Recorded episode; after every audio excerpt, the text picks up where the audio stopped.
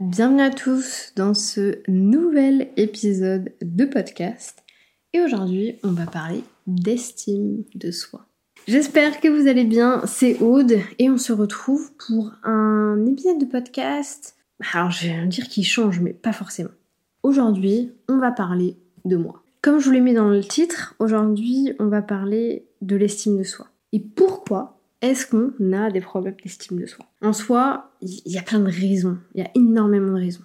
Mais elles tombent toutes dans la même catégorie, les traumas de notre passé. Et je trouve ça hyper intéressant aujourd'hui de débriefer de ça. Et quel meilleur sujet à utiliser aujourd'hui que moi-même? Parce que je me connais bien et il y a plein de choses que je peux vous raconter sur le sujet. Vous allez peut-être me voir aujourd'hui et vous dire Non mais Aude, elle a de l'estime pour elle quand même fait des vidéos YouTube, fait des podcasts, elle a sa petite communauté sur Instagram, tu vas quand même pas me dire que cette meuf-là a un problème de confiance en elle. Alors non, je n'ai pas de problème de confiance en moi. Mais là, c'est la haute de 31 ans qui parle. La haute de 15, 10, 10 à 23 ans n'avait peut-être pas le même discours. Pour qu'on puisse situer un petit peu, que tout le monde comprenne qu'est-ce que l'estime de soi, on va voir un peu les catégories, ou plutôt les syndromes. Les syndromes de ce qu'est le manque d'estime de soi. Syndrome numéro 1, ils sont pas du tout en ordre, le fameux syndrome de l'imposteur. Pour ceux qui ne le connaissent pas, le syndrome de l'imposteur, c'est un peu ce ressenti, ce sentiment de ne pas être à sa place, de ne pas mériter ce qui est en train de se passer, et du coup de se dire je suis en train de prendre la place de quelqu'un d'autre, ou je devrais même pas être là. Si les gens me font confiance, ils vont être déçus, et je vais être la merde. Deuxième syndrome, la procrastination et le perfectionnisme. La procrastination, le fait de toujours remettre tout au lendemain. Le perfectionnisme, le fait de tout, toujours refaire tous les jours, jusqu'à atteindre une perfection qui n'est finalement percevable que par vous. Être perfectionniste, pour moi, je l'ai jamais été, mais je pense que ça doit être un des pires trucs. Parce que on se tue à la tâche, pour quelque chose qui n'est perfection que à nos yeux. J'ai déjà travaillé avec des perfectionnistes qui m'ont rendu des choses qui n'étaient pas bien. Là, je parle en particulier avec des Decathlon, qui n'étaient pas ce que j'attendais, qui n'étaient pas ce qui était attendu d'eux. Mais à leurs yeux, c'était la perfection. Et ça, je pense que c'est un des trucs, une des choses, un des syndromes les plus compliqués à vivre. Le quatrième, et c'est celui dont on va parler aujourd'hui, c'est le fait d'être un people pleasing. Alors j'ai pas trouvé littéralement la, je vais pas chercher non plus la, la, comment dire, la translation en français, mais en gros ce sont les gens qui veulent plaire à tout le monde. Et aujourd'hui on va parler de celui-là parce que moi j'ai été très longtemps un people pleaser. Le quatrième, le cinquième symptôme pardon, c'est le fait de toujours se comparer, se comparer aux autres, se comparer à soi, se comparer à peu importe, d'être toujours en train de se comparer. Et le sixième syndrome qui, ah, ça, me tue de dire ça parce que je sais pas si c'est vraiment vrai, mais voilà, c'est ce que Internet m'a dit, ce sont les hypersensibles. Les hypersensibles, apparemment, feraient partie d'une catégorie de personnes, ou de l'hypersensibilité du moins, catégorie de personnes qui auraient du coup moins d'estime d'eux que d'autres personnes. Du coup, comme je vous l'ai dit, moi j'ai envie qu'on parle aujourd'hui du people pleasing. Si vous voulez qu'on parle des autres sujets, vous me le dites et on fera, je ferai des épisodes sur les autres sujets. Mais aujourd'hui, j'ai envie de parler de ce que je connais, et moi, ce que je connais, c'est le people pleasing. Le fait de vouloir plaire à tout le monde. Parce que j'ai été très, très longtemps comme ça. Pourquoi est-ce que les gens comme moi cherchent à être adorés, aimés tout le monde? Il y a plein de raisons, on va en discuter. La première, et moi, c'est quelque chose que je ressens énormément et que j'ai encore aujourd'hui, c'est d'éviter le conflit. J'ai extrêmement peur du conflit. Ouais, je déteste ça, genre vraiment le conflit pour moi des autres même si ça ne me touche pas personnellement et que j'ai aucun contrôle dessus, ça va me faire pleurer. Je suis très. Euh, alors, du coup, vous allez dire oui, êtes hypersensible et tout. Peut-être, j'en sais rien. Mais en tout cas, le conflit, j'ai vraiment du mal avec ça. Et pour autant, j'ai très peu vu ce conflit dans ma vie, euh, dans mon cercle très proche. C'est-à-dire avec euh, la famille de mon conjoint, mon conjoint, avec mes parents. Enfin, parce que ma mère est aussi comme ça, elle déteste le conflit, elle ne s'est jamais embrouillée quelqu'un de sa vie, elle préfère, euh, une autre manière, elle ne s'est jamais embrouillée quelqu'un de sa vie. Ça, c'est quand même impressionnant. Mais du coup, j'ai jamais vu mes parents vraiment avoir de conflit, et peut-être que ça a aussi engrainé quelque chose de comme quelque chose de sacré, voilà, le fait d'avoir un conflit, bref. Donc je déteste avoir des conflits avec les gens. Vraiment, c'est quelque chose qui peut créer de l'angoisse chez moi. Euh, je suis du coup quelqu'un, alors beaucoup moins maintenant, hein, comme je vous le disais, euh, qui a tendance très très facilement à s'excuser. Euh, parce que justement, pour éviter, éviter le conflit. Mais de manière tout à fait diplomate, hein. je suis pas non plus là en train de me mettre du bactère, genre oh, je suis désolée, mais absolument pas.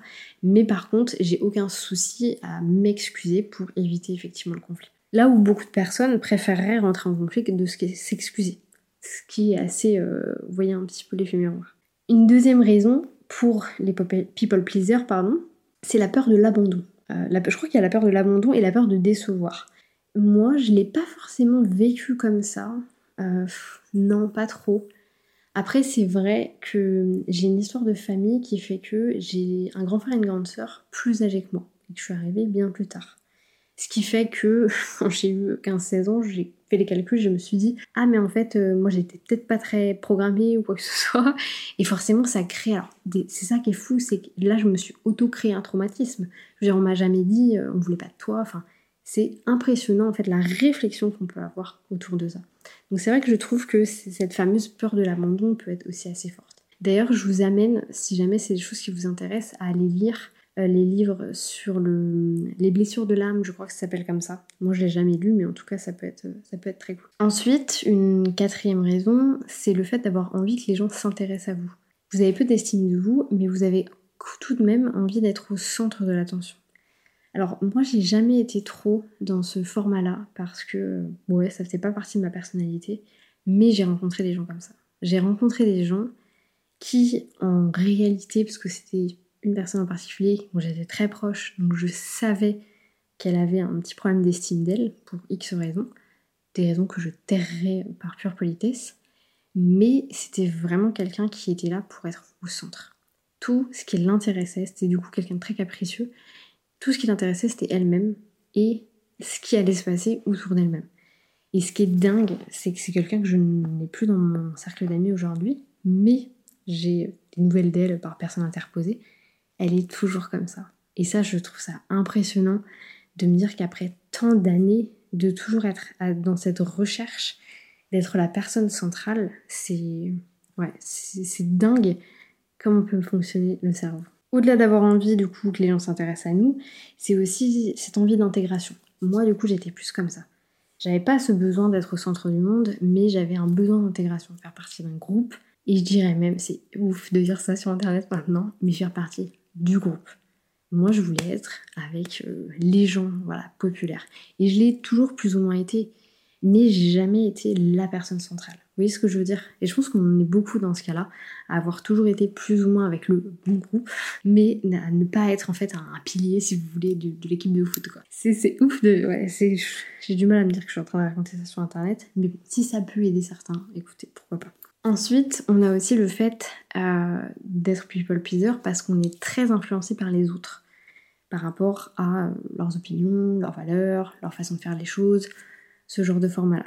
Moi, j'ai pas trop de choses à dire là-dessus parce que j'ai pas ce sentiment-là d'avoir été quelqu'un de très influençable. Euh, au contraire, je pouvais, de manière sournoise, influencer les gens, mais j'ai pas le sentiment d'avoir été trop influencée euh, dans ma vie. Je suis vraiment en train de raconter ma vie, hein. c'est un épisode sur WAM aujourd'hui. Une autre raison, celle-ci positive, ce sont les personnes qui du coup sont des people pleasers parce qu'ils ont de la compassion pour les autres. Et ça par contre je sais qu'aujourd'hui, c'est ce qui fait de moi que je suis toujours un petit peu une people pleaser, c'est parce que j'ai facilement de la compassion pour les personnes et que j'ai facilement envie d'aider les autres. Euh, et, d'ailleurs, j'en discuterai euh, quand je referai mon, human design avec, euh, avec ma cliente Mélanie, mais je pense que ça fait vraiment partie de moi.